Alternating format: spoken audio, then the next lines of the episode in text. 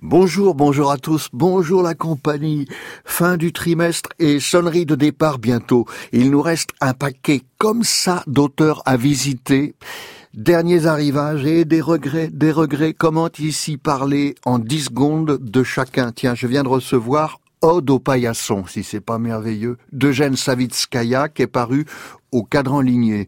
Mais cette semaine, nous la passerons avec Jean-Louis Giovannoni, L'air cicatrice vite, il faut le croire, et Sophie Loiseau, un nom à se faire bouffer toute crue qu'elle défend d'un Z qui veut dire l'oiseau, pas n'importe laquelle. Elle a écrit les loups. Eh, voyez donc. Elle est en pays de conte entre l'obscurité du fin fond des parcs et d'étranges résidences ou châteaux. Elle se promène, oui, l'oiseau, dans les bois, et nous dit les loups. C'est chez José Corti, est un loup quiconque de la nature est par nécessité à elle.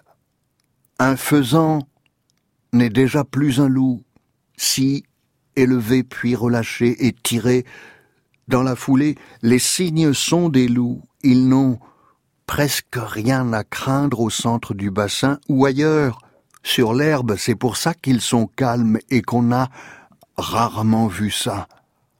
Les derniers peuples nomades sont des loups, moi non.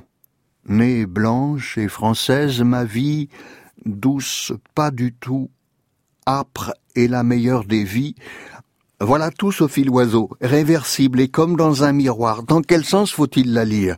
Ma vie, douce pas du tout, âpre et la meilleure des vies, ou ma vie, douce, pas du tout âpre, et la meilleure des vies. La poésie se découpe, on le sait, va à la ligne et suivant le jeu que l'on fait avec le regard, euh, on choisit sa version. Âpre est la meilleure des vies pour une femme. Cette vérité du sauvage, je me risque à la vivre dans des bosquets. Et l'insécurité que je sens n'est pas le fait des bêtes. Elle regrette son écart avec le monde animal. Écoutez ça. On, compose un poème en choisissant ses petits bouts. Il secoue les lambeaux, ses velours sanglants. Le loup, il fait comme font les loups. Il écorce les arbres et dépose ses sécrétions. Il se déclenche mâle et femelle confondus, un rut lyrique propre à la célébration et à l'extase. Que le loup soit le plus grand, cervidé de la forêt ou la neige en soi, cela est indifférent.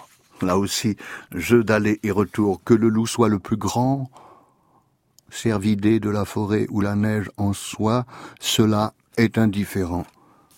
Bosquet, un des bosquets de Sophie Loiseau. Discrète et moi-même herbivore, je piétine en longeant les grandes fèves déjà piétinées donc sur les pas de quelqu'un, je trouve ça inquiétant. Le passage s'ouvre à mesure, mon entrée en leur royaume les choque. Est-ce qu'elle parle des loups? Assieds-toi, je m'exécute.